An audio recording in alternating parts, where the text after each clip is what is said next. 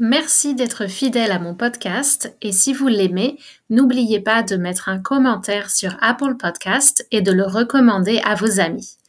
Vous pouvez trouver la transcription sur mon site français.mypolyglotlife.com.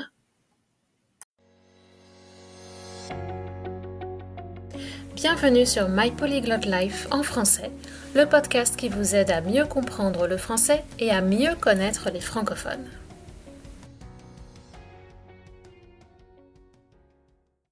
Bonjour, nous entrons dans une période où on parle presque uniquement de ça. Qu'est-ce que tu as prévu pour les fêtes? Quel cadeau tu veux? Etc. Donc il est bien normal que ce podcast suive la tendance. Je vous ai préparé deux épisodes sur le sujet.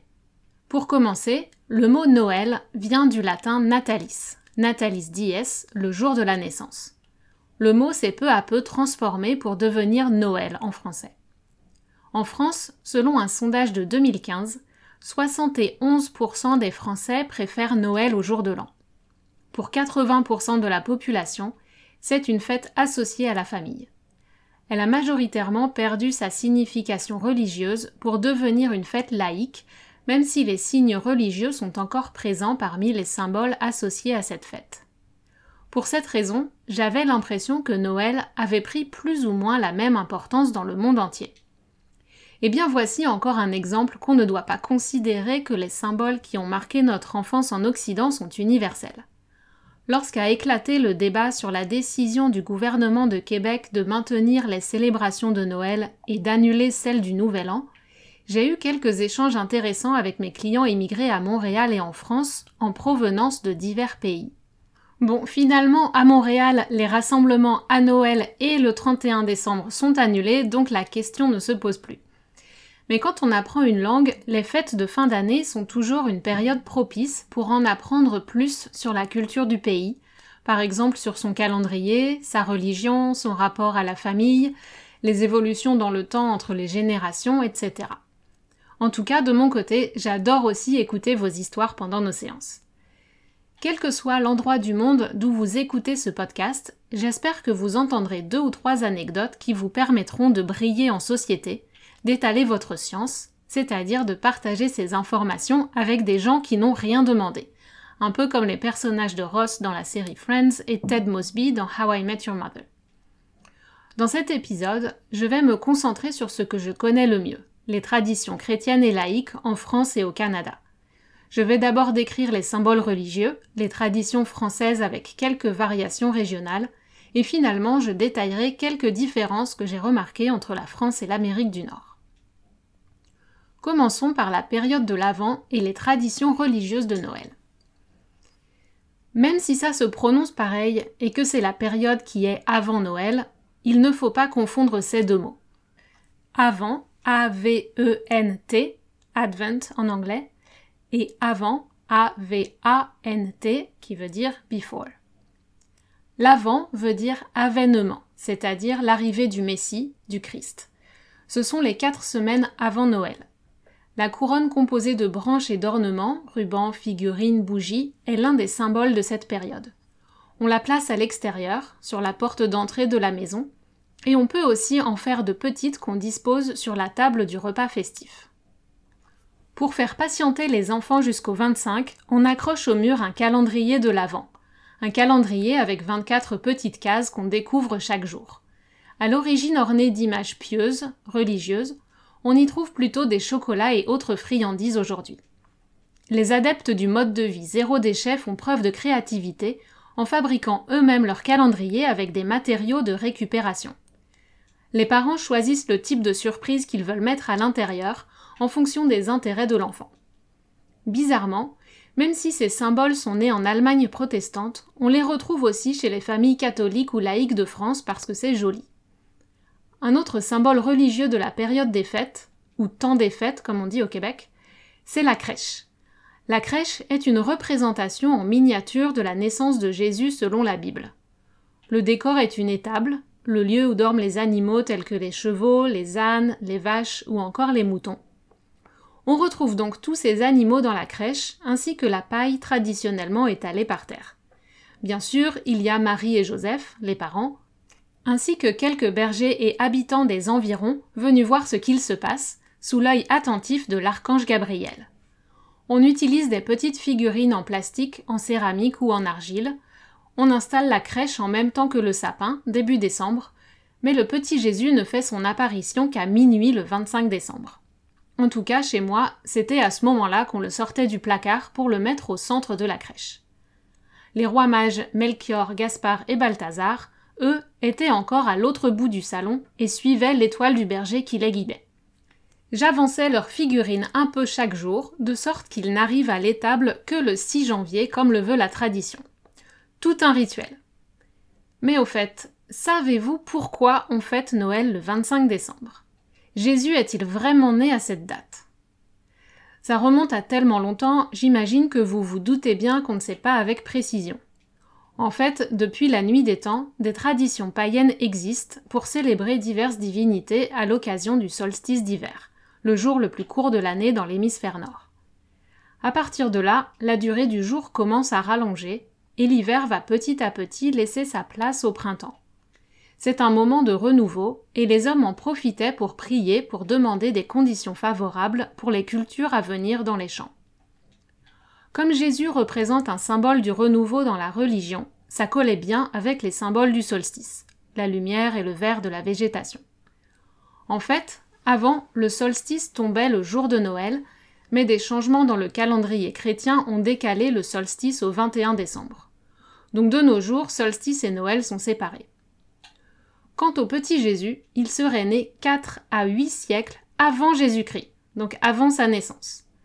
Comment est-ce possible? Eh bien parce que lorsque les autorités religieuses ont choisi la date officielle de la nativité du Christ, au IVe siècle de notre ère, ils ont aussi choisi l'année un peu au hasard, ou en fonction de critères qui nous échappent aujourd'hui. Comme souvent, la religion catholique a donc récupéré des traditions existantes en y substituant des symboles religieux monothéistes en l'honneur du Dieu unique. Comme on le sait, le cerveau humain n'aime pas les changements radicaux, alors c'était plus facile de faire accepter cette petite évolution. En plus de tout ça, quand j'étais petite, j'accompagnais ma mère à la messe de minuit. À vrai dire, je n'avais pas le choix. On allait à la messe tous les dimanches, mais Noël était ma célébration préférée. C'était la plus festive de toutes. La cérémonie était plus rythmée, les chants plus joyeux, et évidemment, la lumière avait une place centrale, sous forme de cierges et de bougies. L'église était pleine à craquer. Ça veut dire qu'il y avait beaucoup de monde. Si je me souviens bien, la messe était en soirée, mais pas vraiment à minuit. Je crois qu'elle commençait plutôt vers 19 ou 20 heures. Peut-être qu'il y en avait une autre à 23 heures pour les puristes qui voulaient respecter la tradition à la lettre. Finalement, Saint Nicolas est un autre symbole religieux de la période des fêtes, mais il est peu présent en France car il est associé à la religion protestante qui a été combattue pendant des années après la Réforme. On le fait encore en Belgique et dans d'autres régions comme l'Alsace et la Lorraine, mais dans le reste du pays, il a été remplacé par d'autres personnages, par exemple le Père Janvier en Bourgogne-Franche-Comté, et puis bien sûr le Père Noël beaucoup plus tard. Saint Nicolas apporte des friandises et des cadeaux aux enfants sages le 6 décembre, mais je reviendrai au sujet des cadeaux un peu plus tard. Voyons maintenant d'autres variations régionales. Chaque région a ses particularités, mais deux sont plus pittoresques que d'autres et leur renommée dépasse les frontières françaises. Il s'agit de l'Alsace et du Grand Est en général, et de la Provence vers Marseille et les alentours. C'est dans le sud de la France qu'on trouve les plus belles crèches. Les figurines en argile qu'on appelle des santons représentent la scène de la nativité, mais les Provençaux ont aussi ajouté toute une galerie de personnages locaux représentatifs de leur région, avec leurs costumes traditionnels et des symboles de leur activité professionnelle. De nombreuses crèches vivantes ou automatisées sont installées dans les villes. Depuis quelques années, le maire d'extrême droite de la ville de Béziers provoque une polémique en installant une crèche dans la cour d'honneur de l'hôtel de ville, de la mairie. Une action à la limite de la légalité. En effet, pour respecter la loi de séparation de l'Église et de l'État, qui garantit la laïcité des institutions, il est interdit d'exposer des symboles religieux dans les lieux administratifs de la République française. Mais M. Ménard, le maire, considère que la cour d'honneur ne fait pas partie d'un tel espace. mais les tribunaux lui ont donné tort par le passé. Les Provençaux s'illustrent aussi au moment de Noël par la générosité de leurs repas. On compte pas moins de 13 desserts. En réalité, de petites friandises sucrées comme des calissons, des mendiants, des fruits confits et du nougat que les familles dégustaient en attendant ou en revenant de la messe de minuit. Dans la moitié nord de la France, mais toujours à l'est, la période de Noël est bien sûr connue pour ses marchés. De petites cabanes en bois où les artisans locaux exposent leurs créations et des stands pour se réchauffer le corps avec du vin et de la nourriture. Maintenant, on trouve des imitations de marchés de Noël dans toute la France et même à l'étranger, mais ils n'ont pas le charme de leur modèle. Des amis alsaciens m'ont aussi expliqué qu'ils installent des mini-maisons, voire des mini-villages entiers, dans le salon à côté du sapin pour décorer la pièce. Au cours des siècles, tout le nord-est de la France a changé plusieurs fois de pays. En effet, au gré des guerres entre les royaumes et les empires d'Allemagne et de France, les régions étaient ballottées d'un côté à l'autre. Lorsque l'Allemagne gagnait, elle saisissait l'opportunité d'agrandir son territoire en annexant des zones bordées par le Rhin, notamment l'Alsace-Lorraine suite à la guerre de 1870, ce qui mènera ensuite à la Première Guerre mondiale. Quelques années plus tard, immanquablement, la France repartait en guerre pour venger l'affront et reprendre son bien, ce qui lui appartenait. Par conséquent, les Alsaciens et les populations voisines ont adopté certaines coutumes allemandes. Le courant luthérien du protestantisme y est plus développé que dans le reste de la France, ce qui peut expliquer la persistance de Saint Nicolas.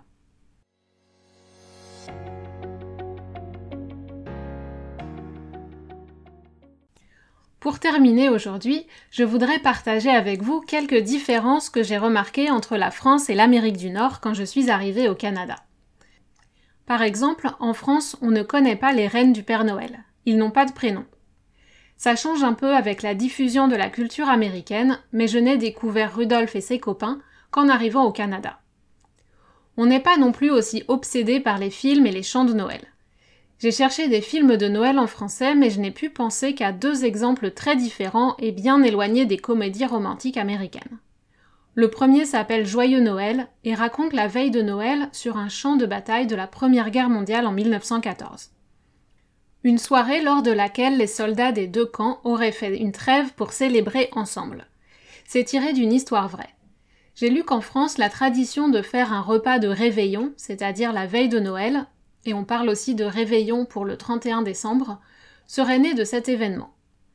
Le deuxième film est une comédie très sombre qui s'appelle Le Père Noël est une ordure. Santa Claus is a stinker or a piece of trash. Le film est drôle, mais je préfère la pièce de théâtre qui est disponible sur YouTube avec une transcription intégrale, mais il y a beaucoup de références culturelles et d'humour très français. Elle est à mourir de rire et je suis en larmes à chaque fois que je la regarde, même si je connais toutes les répliques par cœur. Ah, et il y a aussi La Bûche, un troisième film, une autre comédie dramatique réalisée par Daniel Thompson sur une famille qui se retrouve le 24 décembre. Une mère et ses trois filles au profil très différents dévoilent peu à peu leurs petits secrets entre tension et rapprochement. La comédie dramatique est un genre qui peut paraître paradoxal, car comédie veut dire drôle et dramatique implique des émotions peu joyeuses. Mais en fait, dans le cinéma français, on aime bien produire des films sur des situations sérieuses, mais avec beaucoup d'humour dans les dialogues, ce qui les rend peut-être difficiles à comprendre pour les étrangers. Je ne sais pas ce que vous en pensez. Pendant la période des fêtes, à la télé, on diffuse beaucoup de dessins animés et de films pour les enfants, évidemment, car ils sont en vacances, et aussi de nombreux films familiaux, mais anciens. Des films historiques comme Sissi sur l'histoire de l'impératrice épouse de François-Joseph d'Autriche, ou des comédies avec le duo comique Bourville et De Funès, ou encore les films tirés de romans de Marcel Pagnol. Depuis 10-15 ans, avec l'augmentation du nombre de chaînes, on peut trouver une programmation plus variée, mais les chaînes principales font encore la part belle aux classiques qu'on regarde d'un œil assoupi, endormi, en digérant les excès de nourriture et de boissons. Niveau chanson, pendant mon enfance, la star incontestée de Noël était Tino Rossi. Rien de très glamour. Imaginez des vinyles crachotant la voix d'un vieux crooner, né en 1907, chantant des chants religieux, Douce nuit, Il est né le divin enfant, et quelques autres chants traditionnels comme Petit Papa Noël ou Mon beau sapin. Ça donnait plus envie de dormir que de danser. C'est drôle d'ailleurs comme les chanteurs de cette époque roulaient les airs, comme Edith Piaf quand elle chante, ce qui a complètement disparu en français aujourd'hui. Du fait de leur proximité avec les anglophones, je pense que les Québécois ont plus de chants de Noël. En France aussi, les grands-mères tricotent des pulls en laine aux enfants, mais je pense que nous avons moins cette tradition du pull moche, ugly sweater, il faut dire que les mamies restent assez classiques dans le choix des designs et des pulls, et les, pulls de style irlandais sont probablement les plus populaires. Rien de très extravagant donc, on oublie les reines, les couleurs flashy et les Pères Noël. Les saveurs de Noël sont aussi beaucoup plus douces en France. Petits biscuits salés au léger arôme de citron et de vanille, éventuellement une pointe de cannelle, et le chocolat bien sûr sous toutes ses formes sont les incontournables de cette période. Le vin chaud aux épices, la cannelle et la saveur menthe poivrée, peppermint, qui sont si présentes en Amérique du Nord, ne sont pas très répandues en France. Pas de maison en pain d'épices non plus. Le vin chaud et la cannelle sont plus populaires dans l'Est, mais dans ma région, à l'Ouest, ça ne fait vraiment pas partie des traditions. Nous ne laissons pas non plus un verre de lait et des cookies pour le Père Noël. Nous, on prend les cadeaux et c'est tout. Après tout, c'est son boulot de faire le livreur. Quand j'y pense, ça reflète un peu la façon différente qu'on a de considérer les pourboires. Les Américains laissent en quelque sorte un pourboire, littéralement d'ailleurs avec le verre de lait à boire, au Père Noël, alors qu'en France, on ne voit pas pourquoi on lui laisserait quelque chose pour faire son boulot. On est déjà sympa de se préoccuper de son bien-être dans la chanson. Petit Papa Noël, il faudra bien te couvrir, dehors tu vas avoir si froid. Mais en même temps, on lui donne des ordres. N'oublie pas mon petit soulier, viens d'abord sur notre maison, mets-toi vite en chemin, etc. Les enfants français sont exigeants et pas très sympas avec lui en fait. C'est fou ce qu'il y a à dire sur Noël, mais je vais m'arrêter là pour aujourd'hui. Dans le prochain épisode, je vous parlerai d'aspects plus concrets de la fête de Noël en France. Que fait-on exactement le 24 et le 25 Quels cadeaux sont les plus populaires et qui est le Père Noël au juste. Et l'un des aspects les plus importants après le temps passé en famille, quels mets délicieux trouve-t-on sur les tables françaises? Et si vous voulez soutenir une petite entreprise locale de services de coaching en français pour Noël, partagez mon podcast, laissez des commentaires sur Apple Podcast pour que plus de monde le trouve, découvrez mon offre de carte cadeau pour du coaching neurolanguage en français pour les gens qui ont peur de s'exprimer, et pour le programme de deux semaines en autonomie avec les dictées. Voilà, si vous aimez ce podcast, n'oubliez pas de vous abonner et d'en parler autour de vous, et je vous dis à très bientôt sur My Polyglot Life en français. Avant de commencer, un petit mot pour vous annoncer une nouveauté. Si vous aimez ce podcast et voulez m'aider à continuer, vous pouvez montrer votre soutien en rejoignant la communauté Patreon sur patreon.com slash Intro patreon.com slash C-A-T-H-Y-I-N-T-R-O. Je partage encore plus de contenus variés et des activités pour vous aider à pratiquer et progresser en français. La transcription de ce podcast est disponible sur mon site.